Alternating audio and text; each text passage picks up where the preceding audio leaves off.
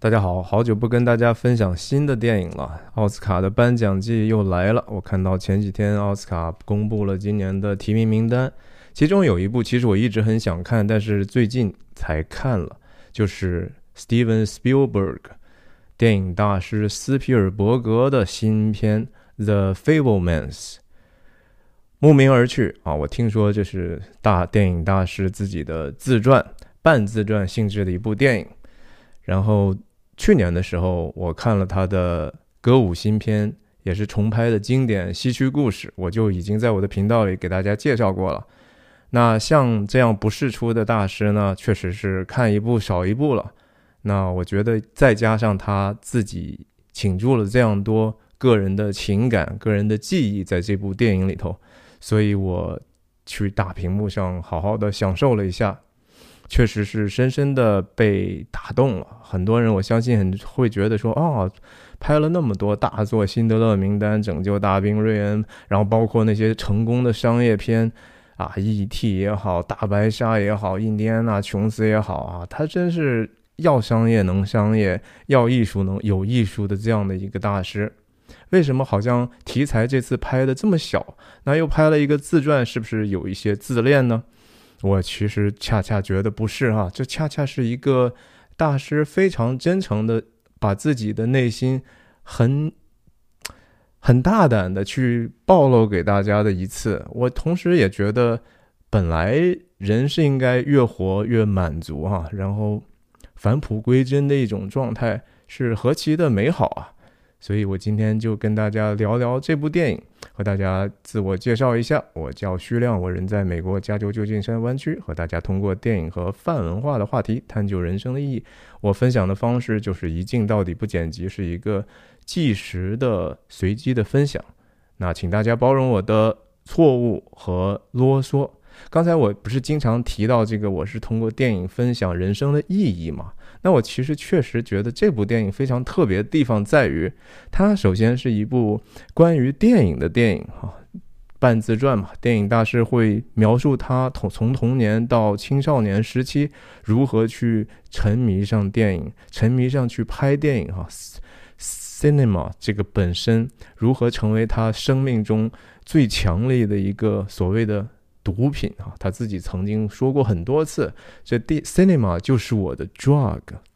我们就是在这样的一个成瘾的当中无法自拔。当然，他这样的一个成瘾呢，对他没有什么坏处哈，而且给世世界、给美国，甚至给人类的文明哈，贡献了一个。绝对是不可磨灭的一个贡献，所以再怎么去赞美斯皮尔伯格是不为过的，因为他对世界的影响是非常非常大的。你就不用说只是电影工业了哈，电影工业本身就已经很大了，整个的娱乐产业，那还包括人对很多事情的这种认知，很多人的对，比如说对战争的理解，对战争的那种感性的理解，我是说，难道不是通过他？的这样的一些作品影响的吗？然后他在作品里头所表达的很多的，无论说技巧也好，还是理念也好，还是说在整个对工业的这种贡献上也好，毫无疑问哈。所以它它是一部关于电影的电影，它里头确实有非常多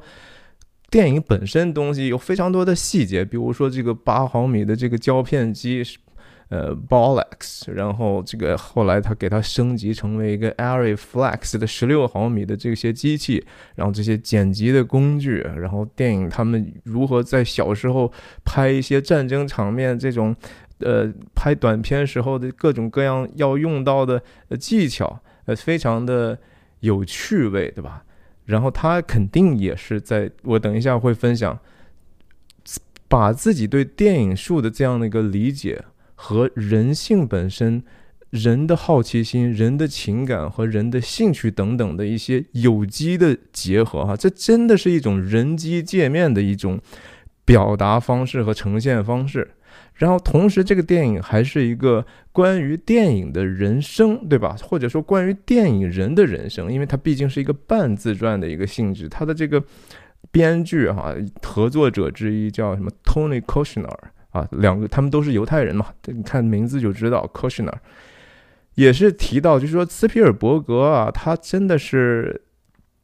从小就拍了特别多的这种家庭影像。他，你想家里人从小就支持他做这个，所以他拿的这些东西也很好的为家庭记录了很多呃值得回忆的这些瞬间。他的那些演员，比如说女主角威廉呃米歇尔威廉姆斯。也是说啊，我从这他的影像里头就直接看到他大量的他妈妈原来什么样子的，这让他对塑造那个角色就有更多的参考的东西了。对不起，关于电影的电影，关于人生的电影啊，关于电影的人生啊，也是关于人生的人生。我说的这个人生是说我们这一辈子哈，但是关于人生的生命哈，生命是另外一回事儿。就是到底什么东西在我们这些经历当中抽象出来之后，是什么东西是我们生命的那个本真的东西？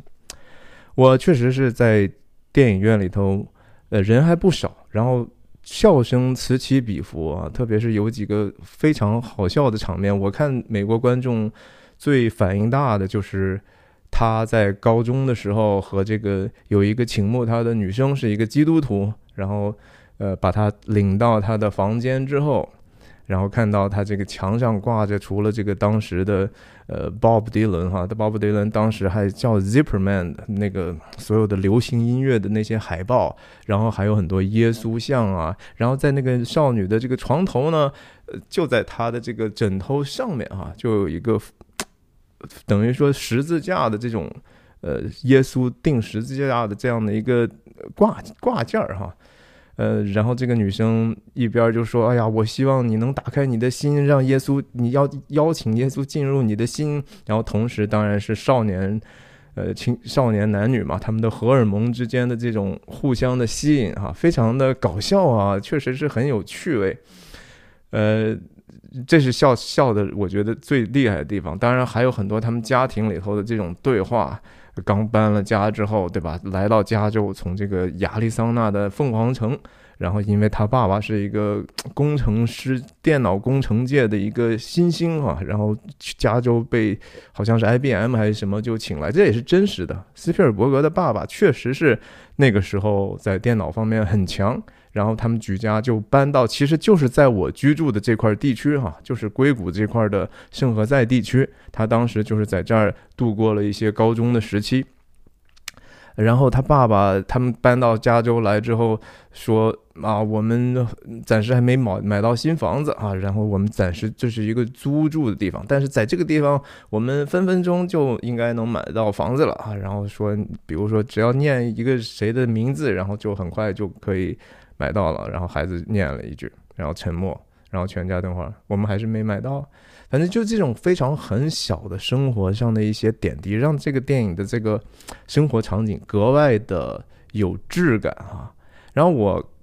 除了这些搞笑的地方。之外，我觉得我真的是看的当中有几度落泪哈。我看这种电影呢，我发现今年很有意思，或者是说最近很有意思的是说，比如说今年奥斯卡的提名的这些电影里头，真的有有一些老帮菜，对不对？就像比如说这个《The Fabermans》，这《Fabermans》是什么？中文好像翻译叫《造梦之家》，是吧？其实，哎呀，我先插一嘴，这个《Fableman》哈，这个编剧在当当时起这个片名的时候。他就想，就说，首先，斯皮尔伯格他那个犹太人的这个希伯来的意思啊，其实就是一个叫 Play Mountain 啊，就是怎么说呢，是剧作之山哈，就是 Play 嘛，就是一个小戏剧或者是就是玩耍一个艺术的东西，但是它是积累成山的这样的，这是这是斯皮尔伯格真正的名字，就是 literally 就是这个意思啊，就是看好像就非常的呃，天生就是应该去。著作等身在电影方面，Fable Man，你想 Fable 在英语里头就是虚构的这些小说啊什么的，然后 Man 当然就是做这些虚构这些东西的人嘛，就是他简简单单换了一下那个名字，但是基本上那个意思和 Spiel Spielberg 的意思是没什么差别的。那我说感动我的几个地方哈，首先是我觉得。都不是说特别戏剧冲突很强的地方，不是那种特别煽情的地方，呃，而是说就是是，我觉得是因为屏幕上的那个场景和信息，以及他的视听语言发生了某种程度的化学反应之后的一些东西。那个东西是我难以名状的，但是被深深打动。比如说哈，有一幕是说，这个小小朋友叫 Sammy 哈，这个故事主人公 Sammy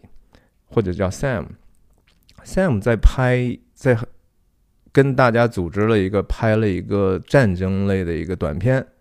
然后其中有一个军官或者士兵吧，在激战之后呢，把敌人都杀死了，然后基本上那个战场也只有他一个人还幸存了，他就挺着一杆冲锋枪，然后从废墟里走出来。那斯皮尔不是 Sam 就要给他讲戏，因为这个业余演员嘛，就根本不了解他想要什么。他一开始用非常抽象的语言哈，比如说你要想象怎么怎么样，怎么怎么样。现在这个场景是关于什么什么的，那个傻大个男孩根本就听不太懂，然后他也很着急，他他心里想表达那个东西呢，其实刚刚好和他在生活中经历的，就是说他知道了自己的母亲有精神，至少是精神出轨的这样的一个事实之后的这种。要不要保守这个秘密？如何去和自己的母亲去对峙啊？然后他感受到的这种家庭的这种不对的这种气氛，他有这样的一种压抑和和愤怒的情感在里头，然后甚至说带着一点点的绝望。然后他在给这个大傻大个讲戏的时候，最后其实是因为自己讲到自己的内心。他虽然这么小，他不可能经历过任何的战争。但是他把自己在生活中所观察到、体验到的这样的一种情感上的东西，转移了一种方式，然后自己说着说着非常的动容。其实是因为他的这样一个发自肺腑的这样的一个讲说呢，让那个傻大个突然若有所思，然后一下就开了窍哈。然后这个甚至影响到这个年轻的演员。在演过之后，他要往前走，走了很久之后，其实已经可足够用了哈，这个素材已经够长了，呃，但是他还迟迟不出戏，一直往前走，最后当然也就成为了 Sam 的在这个短片当中的最后一个镜头，然后他放出来一个字幕啊，叫 Escape to Nowhere，好像就是你其实是无处可逃的啊，人生无处没有什么可逃避的地方，然后最终我们还是看到就是说。呃，大家都死了啊，是一个非常带着他当时的心境的东西。我恰恰是因为在这样的一个小戏里头，当那个少年开始运用自己的生命体验去讲述的时候，我真的不知道为什么，我看的非常的感动，而且我我也当时觉得整个电影院确实一下就很安静。其他的人也深深的被这样一个看起来本来甚至是有点喜剧效果的一个东西所打动，所以好的喜剧这个本身，我觉得电影是带着强烈的喜剧色彩的，但是就是因为这个笑中有泪哈，泪中有笑，它能揭示很多很多。我觉得我这么说吧，就是我觉得电影虽然说很多人说艺术是高于生活的，但是同时呢，我觉得。人生活是绝对是远远大于电影的哈，甚至在这个电影里头有那个帅哥，这个后来我们会再讲。但是那个帅哥就是最后其实很轻蔑的跟他讲了一句说啊，其实电影和生活差得很远的哈。我觉得这个什么叫艺术是高于生活的，是因为。生活是作为它的基础的哈，是一个底层的东西。这些东西你拍来拍去，你一定是在生活之上长出来的东西，那个东西才有人看。纯粹的虚构啊，就是说他们已经没有办法和我们的生活体验、生命体验发生直接关系的。比如说，给你抽象到一个抽离到纯科幻，所谓的硬科幻。呃那个光光靠那个手段是绝绝无可能打动人的，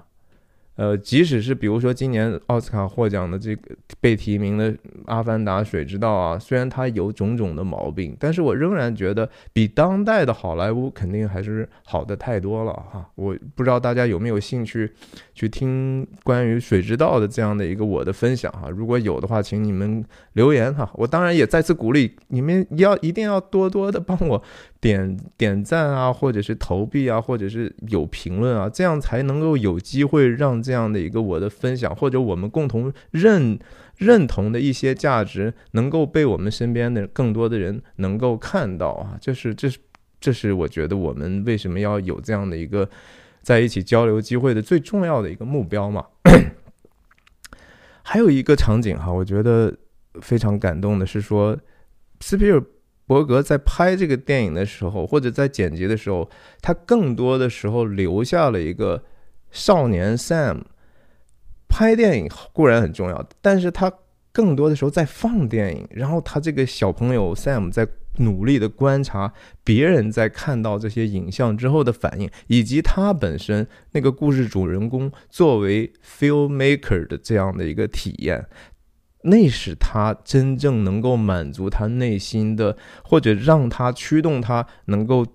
继续做这样的一个艺术的最大的一个动力。他看到了人们的反应之后，其实不不仅仅是说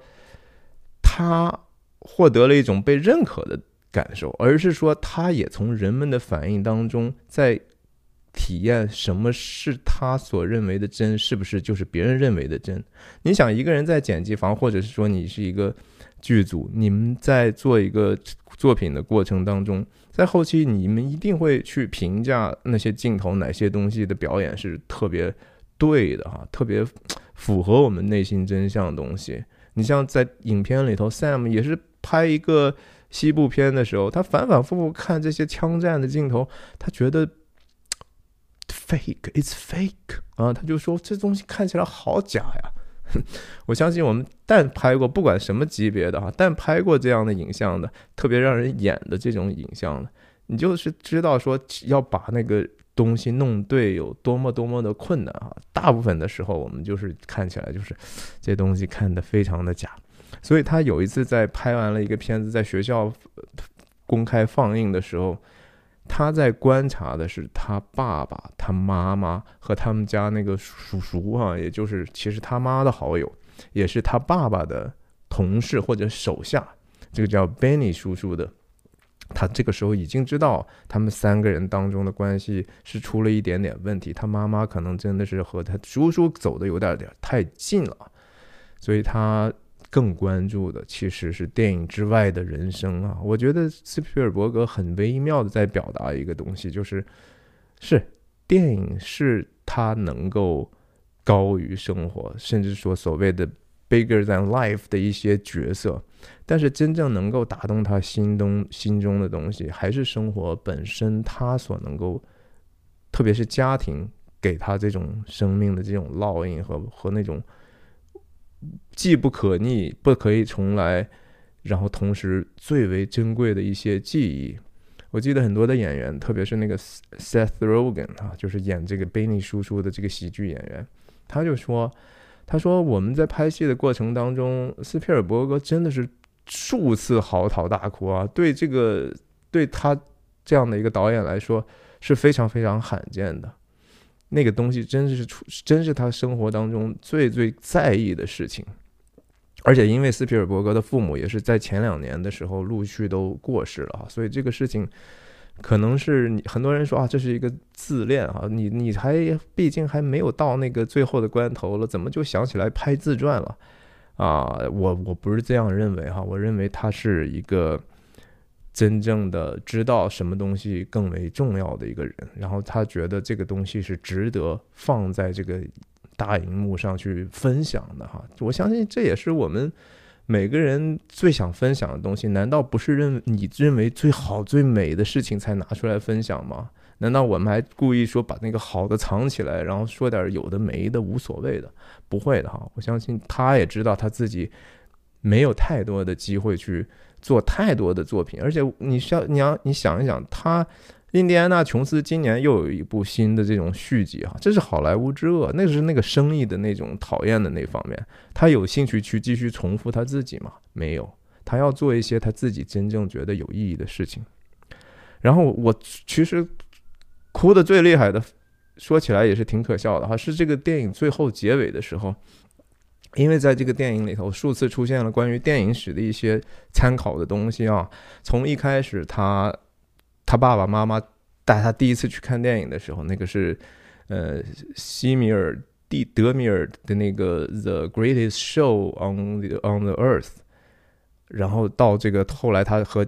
自己的同学去看这个约翰福特的《The Man Who Shot 呃 Liberty Valance》啊，那部电影我非常喜欢啊，中文名好像叫《双虎屠龙》。啊，那是西部片的经典当中的经典啊！如果有机会，大家一定要去看一下《双虎屠龙》（The Man Who Shot Liberty Valance）。然后几次出现过其他的一些电影院之前的一些镜头，约翰·福特在这个电影里头是重头戏哈，这也是电影为什么把这个 Sam 的这个人生就是一个阶段性的这样的一个成长型的电影结束在。他终于有机会去，还是无意当中去见的，居然就是他一直所敬仰啊，然后如雷贯耳，然后电 cinema 的大英雄约翰福特，我也我我我真的那个戏看得我 老泪纵横啊，特别是他一进了那个约翰福特的秘书的这个外面的这间的办公室。然后主观镜头就是他在扫这个墙上的那些海报，哇，天呐，这实在是，呃，The Searcher 哈，搜索者，呃，How green is 呃 is my valley 吧，青山翠谷，How green was my valley 还是 How green is my valley？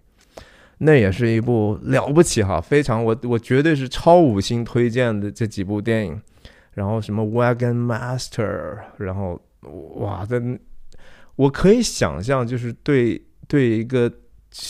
急切的想进入这样的一个行业的他那样的一个年轻人，在这样的机会突然来到时的那种惶恐、兴奋和震惊啊，这是有时候命运真的是很会和人开玩笑。太多的选择其实并不是自己做的，而是说。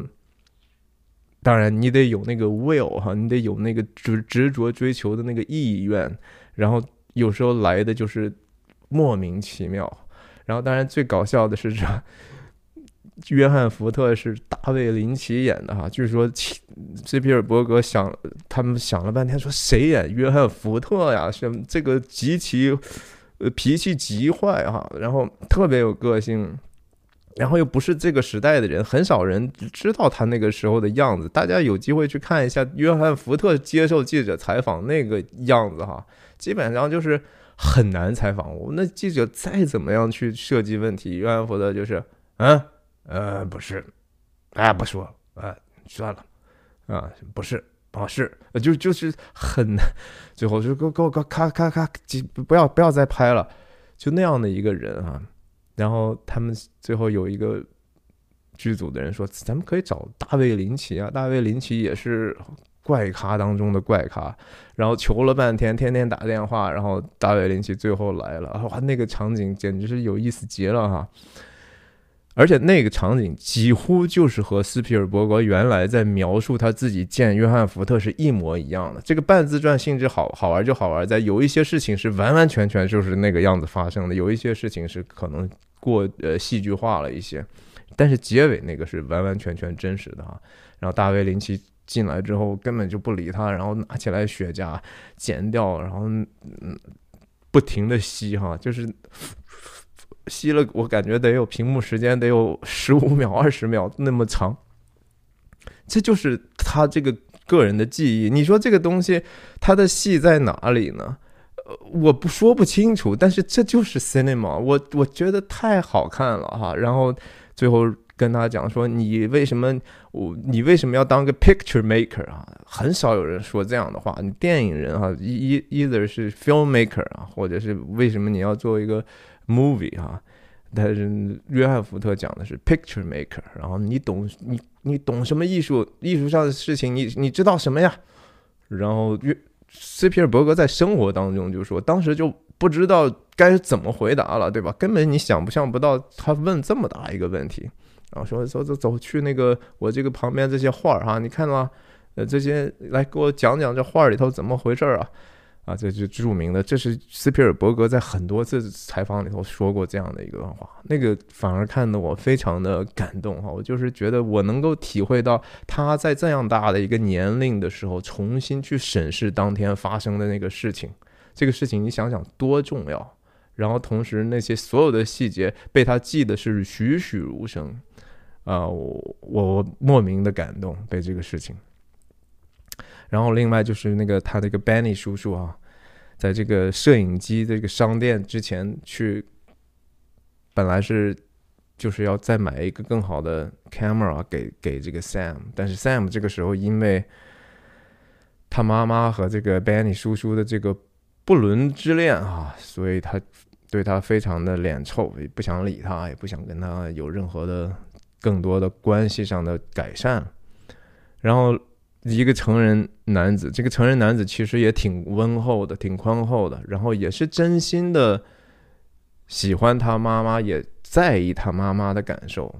非常能够。这个 Benny 叔叔对对 Sam 的妈妈 Missy 啊，特别的理解，然后特别的关心，所以他给他这个 Sam 的说了半天，其实最关键的一句话就是说：“你呀，千万不能放弃拍电影，因因为他在商店看到。” Sam 要把自己的这个小摄影机卖掉了，说你要是放弃的话，你妈妈会非常非常的伤心的，他的心就碎了。他并没有说其他的，但是他 Sam 其实 Benny 知道 Sam 也知道他他们之间的关系的事情，但是是一个成年男子和一个将将要成年的一个男孩之间的那样的一个对话，呃，我觉得表演和各方面的拿捏都非常的精准哈，然后。很细腻，我就就就是觉得斯皮尔伯格是非常非常敏感、非常情感很细腻的一个人，而且他非常的努力，他每一个镜头都想办法设计到，就是说他在预算和创意和时间压力之下能够管理到的一个最佳的状态，而且几十年不变啊，这是我觉得大师真正非常了不起的地方。而且大家不觉得吗？就是斯皮尔伯格的作品几乎都是非常的让人温暖和。所谓的正能量啊，我不喜欢这个词，但是说大大家的肯定的感受就是说，他的电影看完之后，它是有一个 inspiring 的一个效果的，它是能够让你的多多少少把你更多的提升，而且这种提升不是一个简单的鸡汤的一个成功学的一个提升，而是真的是好像给我们更多的我们都很难一下子总结出来的真相。你像另外一场戏，我就是他们还在亚利桑那的时候。龙卷风来了，然后他妈妈刚好生了他们家的老四的一个小小女生，还是一个小婴孩的状态，然后大家都很紧张，但是他妈妈因为他在家天天其实并没有做他自己最想做的弹钢琴的这些事情，他成为了一个家庭主妇，他牺牲了自己的很多的东西为了这个家庭。你生四个孩子真不容易啊，哈，真的是不容易。那个，嗯。家里头的家务之多是真的很难想象，然后龙卷风一来，她反而非常的兴奋啊，把这个孩子交给她老公，说：“哎，你抱着，然后带着三个孩子呀，看多么看起来是多么的鲁莽啊！但是就是表现了这样的，用这样的一个场面，很微妙的讲述了这个她妈妈内心是一个追风少女的这样的一个事实，literally 追风哈，看着就是我们去要要要 chase 那个 tornado。”然后孩子们说啊，你知不知道你在干啥？说你们还不相信妈妈吗？一下子他的那个自己的那一面哈，真正他灵魂里头那是他 m i t i 的那个本人的东西出来了。但是他走到这个当 那个场景也非常的 cinematic 啊，在一个路口那个超市的那些手推车被风吹的狂过哈，哗啦哗啦的和他的交错在，就像很多车车型在车在十字路口的川流一样。然后他最终走到一个地方，路也走不过去，然后确实是很危险的时候。然后他从他自己的做梦的状态又回来，但是他就念叨着一句话嘛：“Everything happens for a reason。”啊，就是凡事怎么说呢？事出必有因，这个事情肯定是有一些预兆的，但是他同时又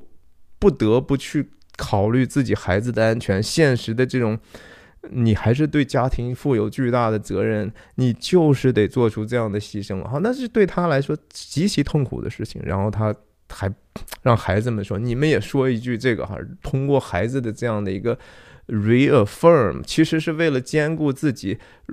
嗯，继续甘于寂寞的这样的一个东西。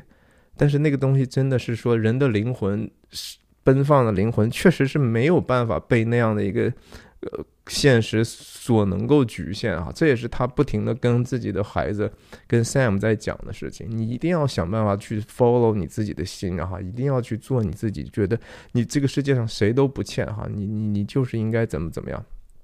所以他妈经常也说说啊，在这个家里头，Sam 是和我是一边的。这个家庭很有意思的组合，他爸爸这也是真实的。斯皮尔伯格其实是和他妈关系更好一些。然后他妈是一个在艺术上非常有热情和天分的人，他爸爸确实是在一个电的工程师的这种思维哈，所以这两个人他父母的这种格格不入的这个事情，也是一个已经注定的事情啊，这没有什么绝对的好和坏，就是一个命运的安排。然后他爸爸每一次在电影一开场的时候啊，然后讲这个希望。带他去看电影的这样的一个说服，完完全全是用的一个科学的这种解释哈，讲的是科学的原理啊，这电影是怎么怎么样去工作的哈，每秒钟多少帧呐，然后人的这种视觉暂暂停现暂留现象等等的，但是那个镜头设计的非常，对不起，就特别能够体现斯皮尔伯格的这种调度的能力，就是他。他是有有一种这种天赋，就是如何把一个场景用视听语言去通过镜头的运动，然后演员在服中的这种运动，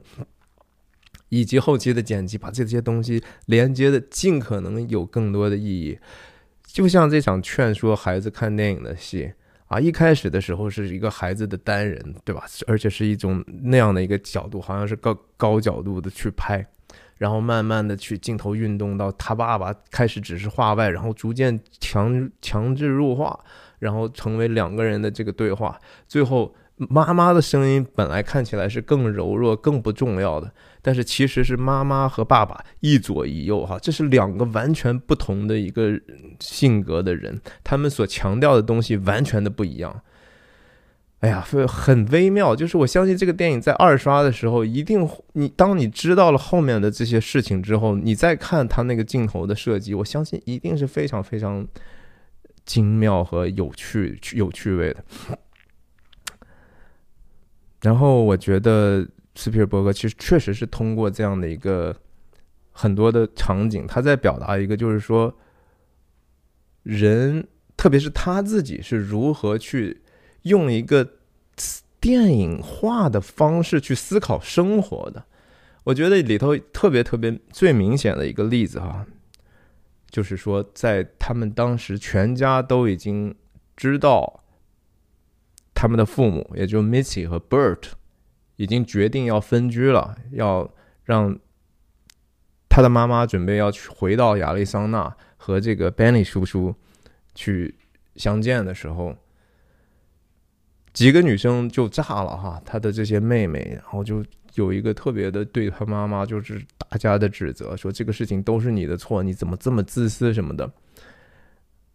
主人公 Sam 因为早早的就知道这些真相了哈，他反而就比较淡定，他坐在这个旁边的一个楼梯上。但是这个地方电影里头呢，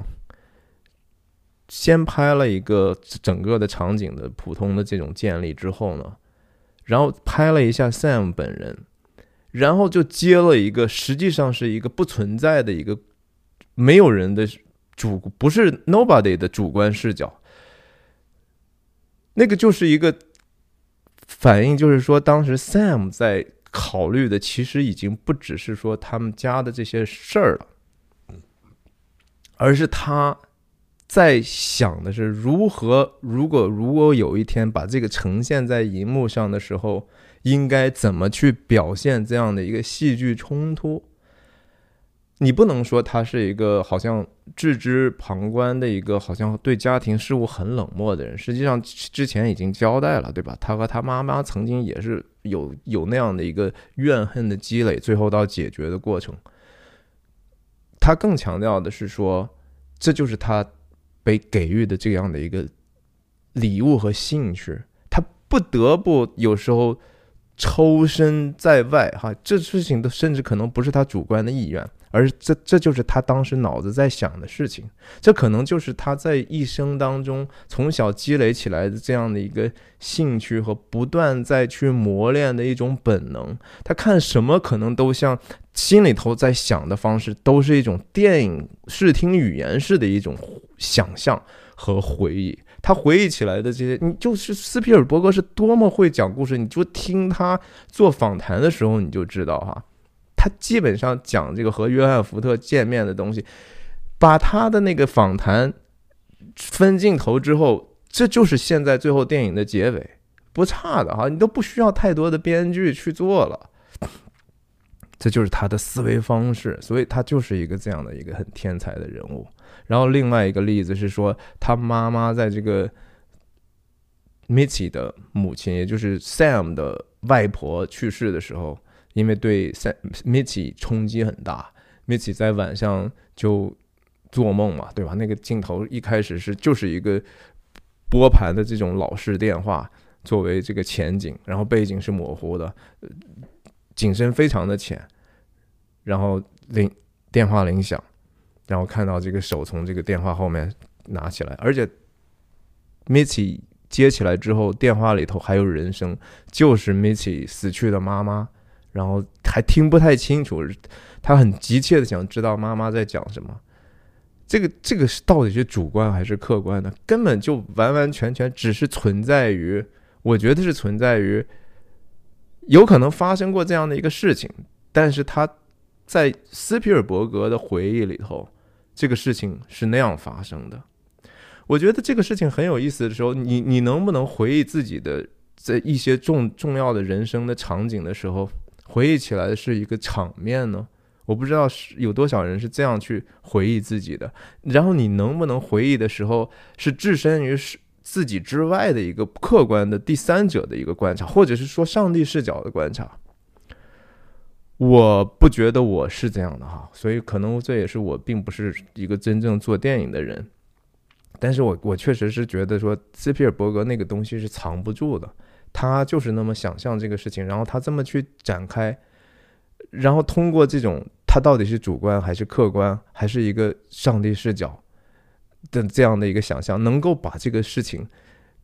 不是说像我这样给你讲讲道理的去让你感受，而是说当你真正去沉下心来融入那个场景之后，你能够体验到的东西就比。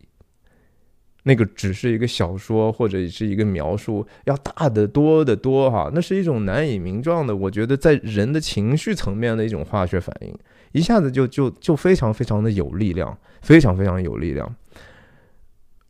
然后还有很多很多的这种细节哈，我确实是觉得他能够想象和视觉化的这个东西很很美啊。还是他们刚搬到加州的时候，然后 Sam 等于说跟家家里人在吵了一番，对不对？然后进入自己的房间，离开那个场景了。按道理，这个事情已经不再是他自己的记忆。大家注意哈，这个电影基本上所有的场景里头都有 Sam 吧？我我应该这么记错，应该是没有错，因为基本上这个电影就是 Sam 的视角的。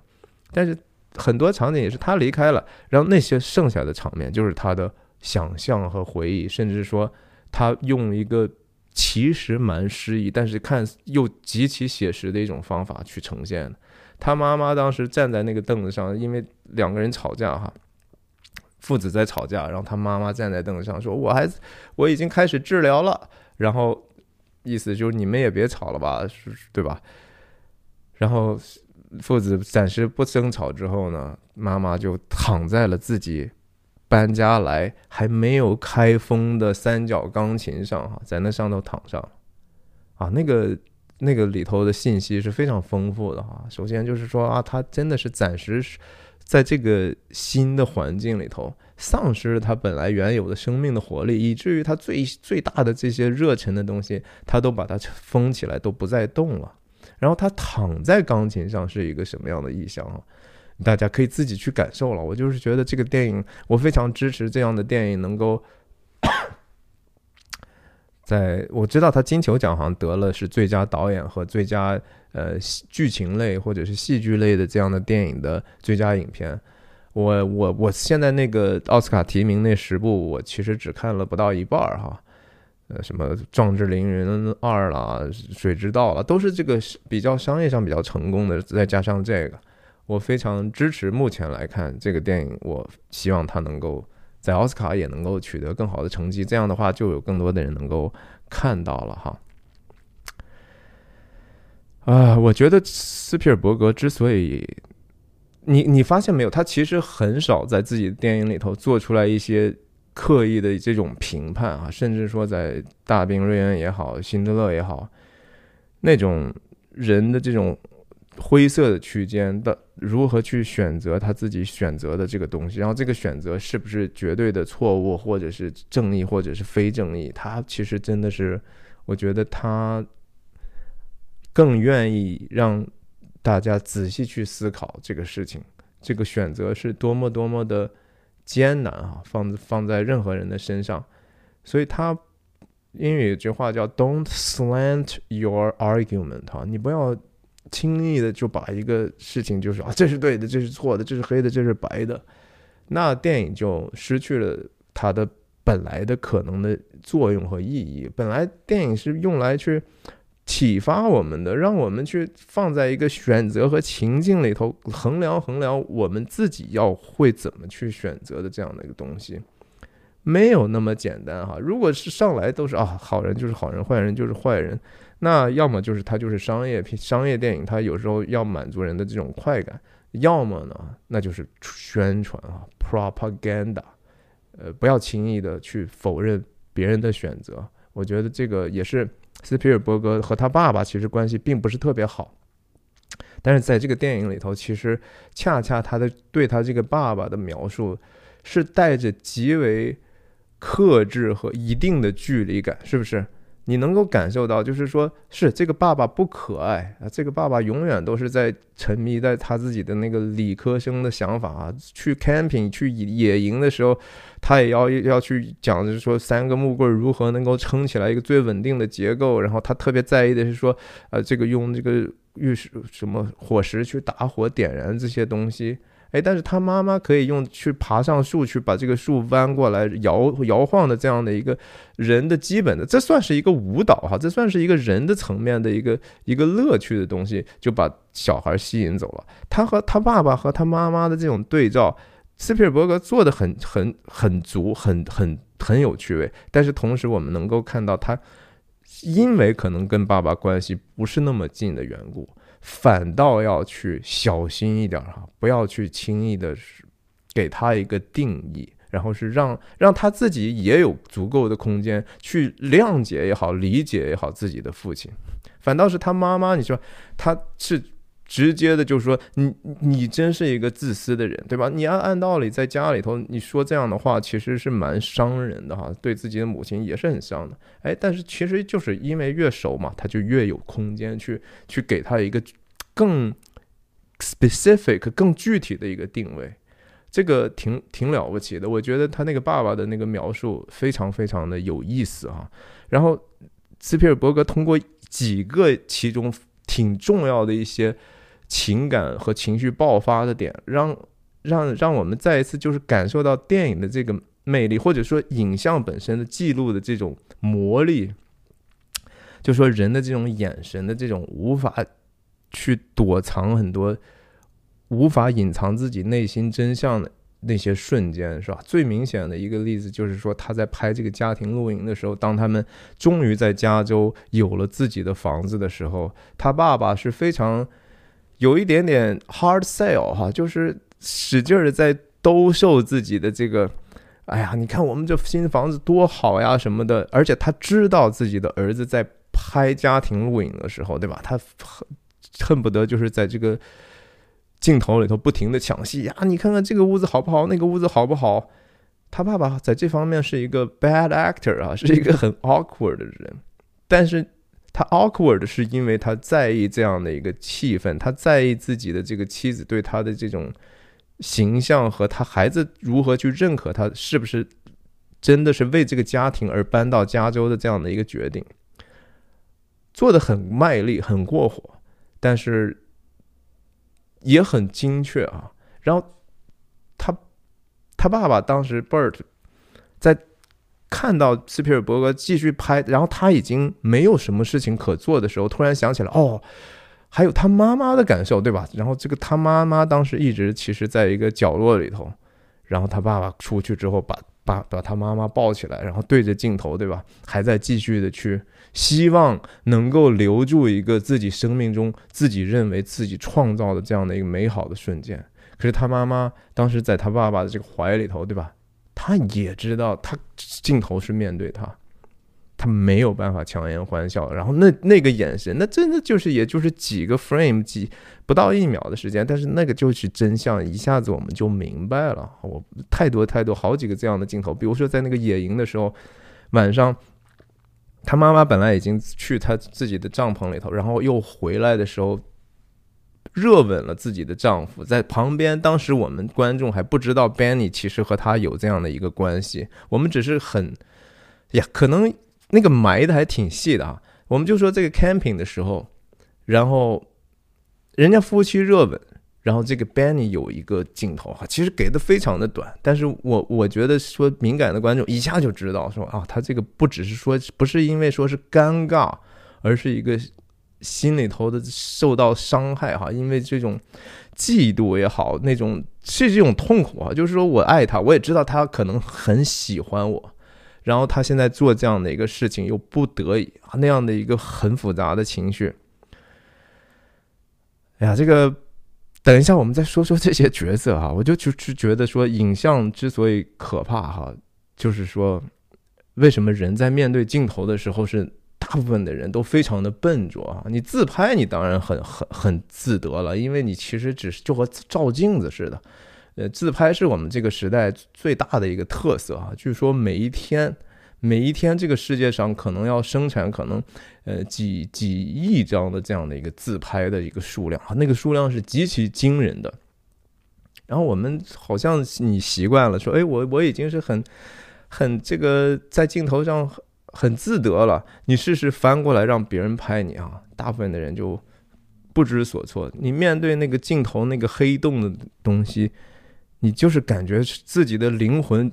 就好像我要藏啊，我要想办法躲开啊，不是所有的人都都能够经得起镜头的拷问啊。那个人的行为一方面也隐藏不了，对吧？完全没办法隐藏。你像他妈妈在这个精神出轨的这些，像 Benny 拉他的手啊，轻轻的扶着他的腰，然后给他戴帽子这些镜头，就是因为作为影像爱好者的 Sam。无意当中拍，这也是拍电影的一个真相，绝对的真相。无论拍纪录片还是故事片也好，你有太多的东西不是你人能够完完全全控制的。然后你得到的很多的好的、最精妙的、有时候经典的一些瞬间，也不是故意做出来的，而是偶然的得到的。然后人们在。capture 捕捉下这样的一个镜头之后，后面才发现原来这个东西比你原来设计的要好得多，这是非常非常真实的。斯皮尔伯格也是多多少少带着一点点他的这样的一个哲学对影像的这种哲学的这种总结，然后放在这样的一个故事里头。人不但说行为隐瞒不过镜头，然后其实说自己的这个内心的这种被观看的这种焦灼感。是非常非常有意思的啊！影片里头可能很多人觉得说特别不自在的一场戏，就是他们这个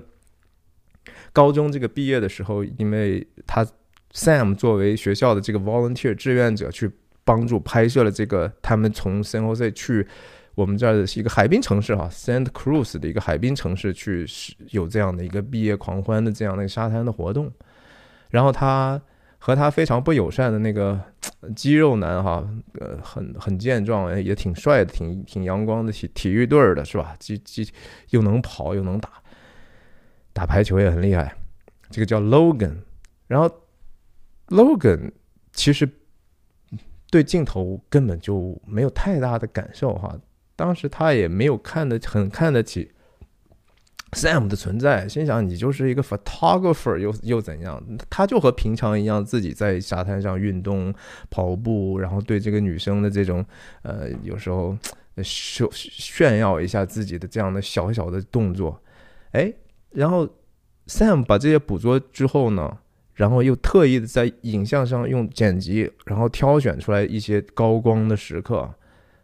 这你说这个东西是不是 Logan 本人的真实？是啊，你按道理说，我你我的摄像机不撒谎呢，是吧？你拍下来这个东西，难道不就是就是那样发生的吗？可是呢，怎么去在这个生活中聚焦，把生活中的哪一些东西分离它的环境之后取出来，然后在后期又通过剪辑哪些东西，我要在什么样的节奏和节点上让大家有更多的注意，或者说和其他的东西形成新的意义。这些东西就不再是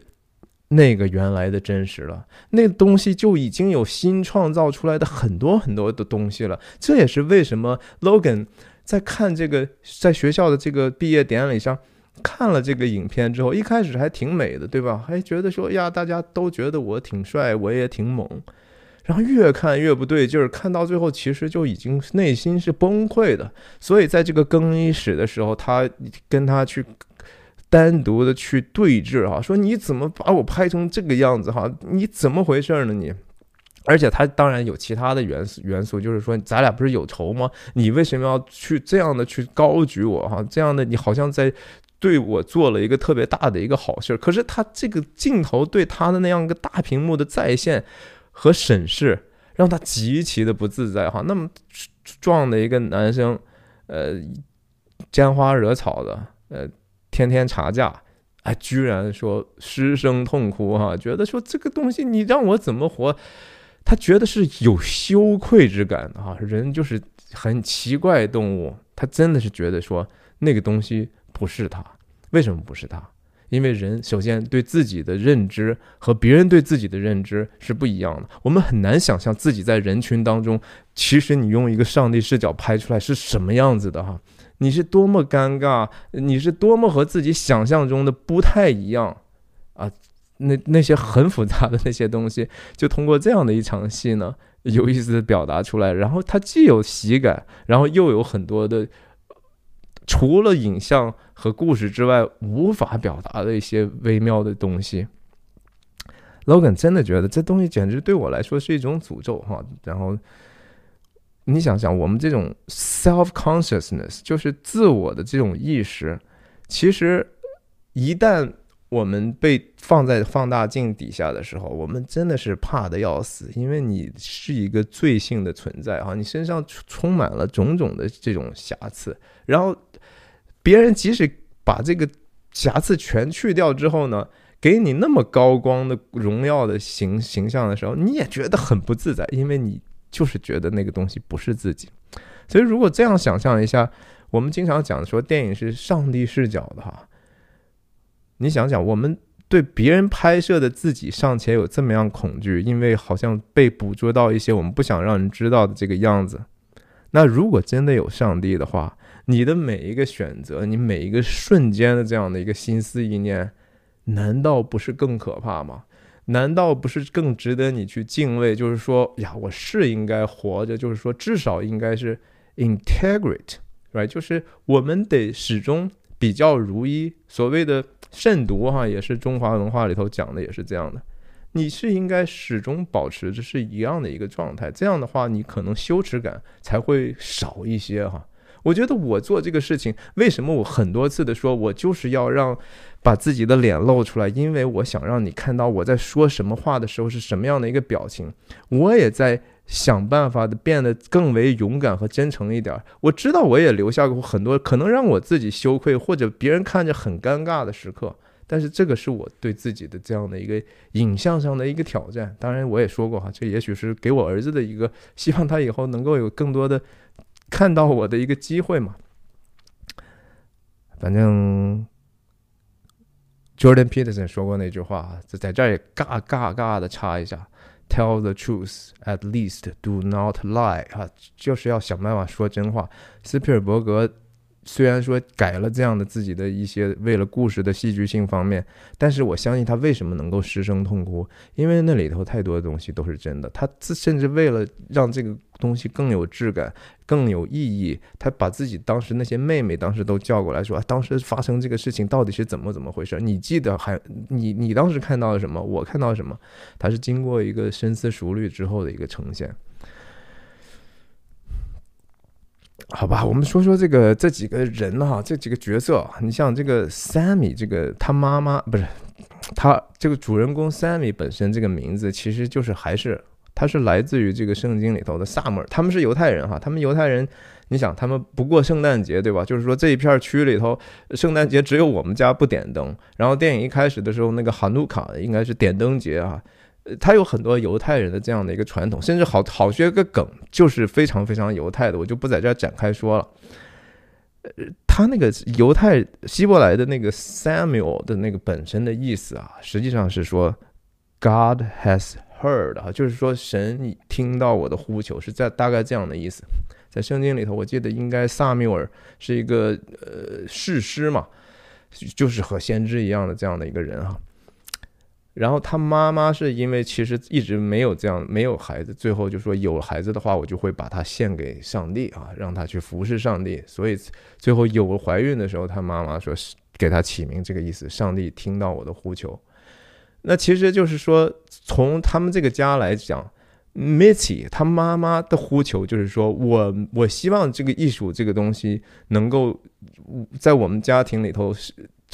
生根发芽，我希望我我能够做这个事情。我如果不能做的话，至少我有一个孩子能够去和延续我这样的一个内心的热情，带着我这样的一个基因去继续从事我我认为重要的这些事业啊。那其实他这个儿子 Sam 难道不就是从事这样的一个事业吗？对吧？这就是对他的母亲来讲，听到了他的呼求。那 Mitty 就是他的 Sam 的妈妈，M I T。呃，Z I 哈，就用英文写，Mitty 这个名字的，在希伯来的那个他们原来那个字的意思叫 small and bitter，就是小娇小的。其实 Michelle 呃威廉姆斯这个演员个子真的不高，他是希斯莱杰的这个亡妻哈，当时希斯莱不是不是不是亡妻，而是说等于说他是呃希斯莱杰的太太嘛，然后希斯莱杰突然死死死掉之后。他现在当然也结婚，人家也是又生了一些孩子哈。Small and bitter，身材娇小，然后很苦涩，很苦读，这就是这个角色的真实的一个意思嘛，对不对？他想得到的得不到，我喜欢的那个男人，我不是我老公，然后我想做的艺术，我没有机会参加，尽管我天分这么高，但是我只能在家做饭。然后甚至，哎，先不这不这么说吧，反正就是他自己不是说嘛，在在我的这个家庭里头，有一次他不是买了一个猴嘛，嗯，家里头，然后别别别人就问说你你干嘛买个猴呢？嗯，然后他就说这个是个好像是 Benny 问他的，然后那个就是那叔叔，然后他跟 Benny 说，我因为我需要笑，I need a laugh。他爸爸太闷了啊！他爸爸就是说不苟言笑，然后幽默感很差，也不能听到很多的弦外之音，也不能很好的去听到他琴声、他的舞蹈当中那些感受。所以他妈买个猴的意思就是，我生活中也需要欢笑啊！这不是也是极其苦涩哈？听起来。好像那个猴带来很多喜剧的东西，但实际上那个喜剧的内核是非常非常悲悲的，是一个悲剧。然后他爸爸叫 Bert 啊，他爸爸有一句话，就是跟他儿子讲的，跟 Sam 讲的，说 “We are never not going to know each other, Sammy。”他爸爸后来就是说：“哎，算了吧，你我看来我给你设计的人生道路，都好像你真的是走不过去啊。”那就算了，咱们也不需要说完完全全的有灵魂上的交流啊，我也接受你，你也就接受我是这样的一个存存在就好了。但最比较出彩的这个 Benny 这个角色，我觉得挺挺有意思。他这个 Benny 的应该是希伯来还是本变雅敏啊，Benjamin Benjamin 的这个变种。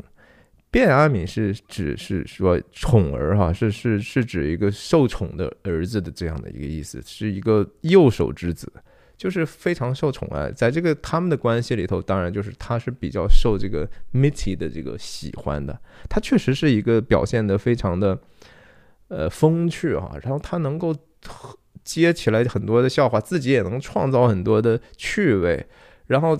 也诚实。其实你想想，Missy 用。当时涂红红唇红指指甲哈，长长的金色的头发，很在意自己的仪容，然后要给大家演奏钢琴，在家庭的场合里，然后大家非常也是非常电影感很强。那么小的一个事儿就拍那么有趣味，就是因为他这个指甲很长，所以除了乐声之外，他那个指甲碰到琴键的这种噼里啪啦的声音哈，然后你听那个声音，嗯，离这个镜头的这种声音透视。哎，很精致。然后，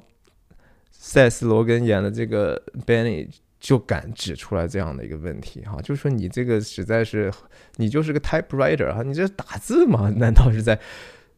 那个幽默感是非常生活化，但是他爸爸就是说不愿意把这个事情说透哈，就是啊，你谈的非常的好，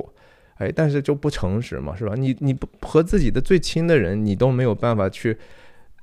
其实真正理解他所需要的反馈和和意见是什么，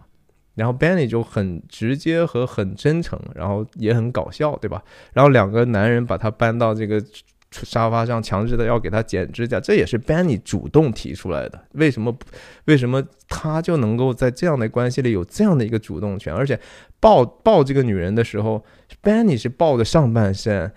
他他自己老公抬的是腿。你猜当时的时候，这种设计就已经非常的让人觉得 something is not quite right 啊，这很细节、很细节的有意思的趣味。就是因为这些细细的小的细节，才能在观影的过程中不断的给我们开启很多的问号和和好奇心，我们才更愿意被驱使的去向不同的方向去在自己内心当中去探索，然后我们的这种期待又不停的被这样的一个新的故事的展开所打破，那就是观影的乐趣啊！这就是我觉得斯皮尔伯格非常知道在这方面电影是怎么去工作的。你还真的不觉得他那个东西非常的俗套？还真的有很多的惊喜。然后他那叔舅舅啊，就是说这个呃 Mitzi 的妈妈的弟弟还是哥哥啊，叫 Boris 啊，Boris 这名字呢，就是其实是从乌克兰或者俄罗斯来的那帮。呃，犹太人的通通用的一个很常见的一个名字，而在在生活当中，斯皮尔伯格也真的有这样的一个叔叔，呃，舅舅。然后那那舅舅就是那那戏看起来按道理也挺突兀的哈，但是就是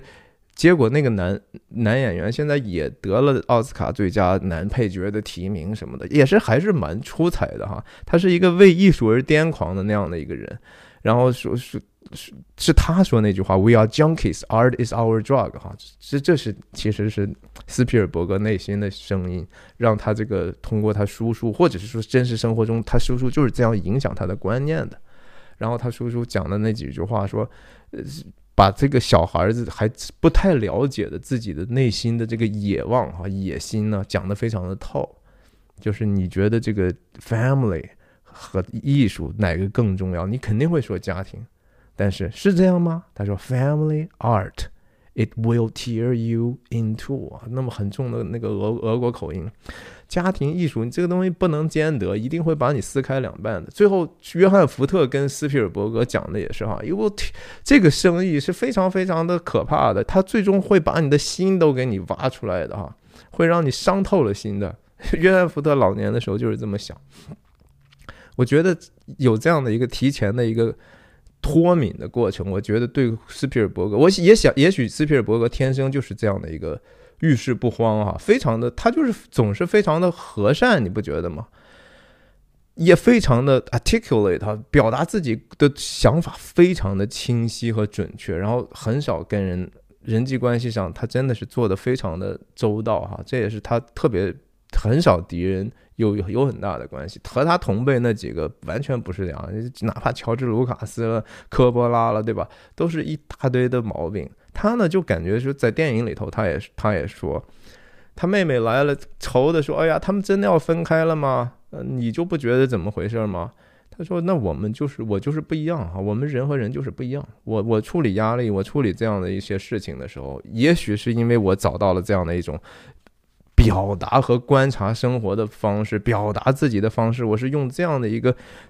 看起来是别人的故事，但是其实他在表勇敢的表达了自己的很多的东西，然后他就没有那么多的焦虑，没有那么多的恐惧，他能够把这些事情呃很好的处理下来。所以斯皮尔伯格和和约翰福特和那个他的叔叔 Boris 是完全不一样的人呢。挺有意思的，他他叔叔还说了一句话，说什么艺术会给你在地上有冠冕，在天上得王冠啊！这这这这犹太人挺有意思的，天上的冠冕，这是犹太人肯定有的观念啊。圣经的新约的保保使徒保罗也说，如今美好的仗我已经打过了哈，该走的路我都已经走过了，然后必有公义的冠冕在天上为我存留。这是他他对上帝的这种。信心哈，或者是说，你也说可以说是一种想象，就是我我我配得的一一一些至少有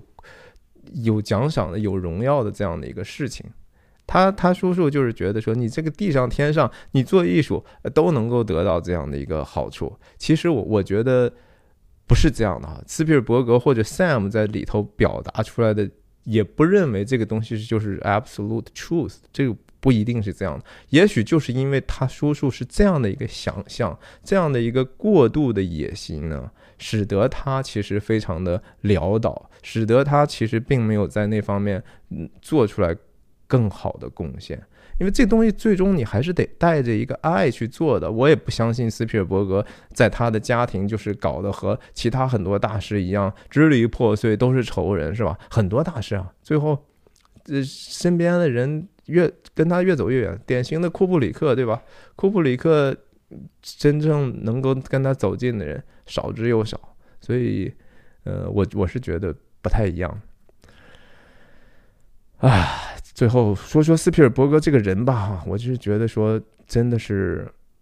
他是一个蛮充满童趣的人啊。然后他把那个做电影当中的这些乐趣和混合了，他对这个。人生非常微妙，但是他不想去去 preach 的这样的一种观念哈，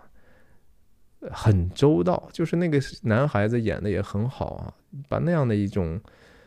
温和的，然后洞察的、自我驱动的这样的一种，又带着极多极高天赋的一种人的类型，或者就是斯皮尔伯格自己对自己的这种想象拍出来了。大家有时间可以看看一下很多这种杂志的这种对比的图哈，也非常非常有意思的。那你说他这为什么年龄越大拍了越来越小的题材了？啊，你你你都把这个犹太人受难被屠杀的，然后二战诺曼底登陆啊，这什这是多大的题材啊？你好好不好？就是继续瞄向更大的主题是吧？我是觉得。其实恰恰这是人到最后洗练到一定程度的一个很好的状态。我我我觉得他那个小小小中见大这种东西，然后又敢于把自己内心深处最珍贵的一些东西拿出来，甚至可能他的伤痛，对吧？他为什么要哭？我觉得不仅仅是缅怀，而是说很多的结过不去，很多的坎儿过不去。他用这样的一种方式，我们甚至不知道他暗自里还在表达着其他的什么。可是他也许在拍完之后更为释然了。在电影的最后，他不是从约翰福特的办公室里走出来之后，约翰福特不是讲吗？说在一个构图当中，地平线的位置很重要吗？说要不就在最最底下，要么在最上头，反正你别放到中间，放到中间就是非常的枯燥啊，非常的无趣嘛。然后他走出来之后，在这个片场啊，那些 stage 多少中间那些走走道里头，一开始那个镜头就是刚好地平线在中间，然后他转身走的时候，那地平摄影机似乎若有所思哈，赶快摇了半天，而且是故意卖一个破绽，然后让大家意识到，就是啊，他从此开始从这个技巧上去学习，更为精炼。但是同时，他走向了一个我们后来都知道的这样的一个大师的人生。我真的是强烈推荐这个电影啊！然后我也觉得说，把镜头摇到往上去，也是一种提醒啊，就是说我们还是要往高处看啊，要往那个最高的高处看。今天啰嗦太多了，嗯，就分享到这儿，下次节目再见。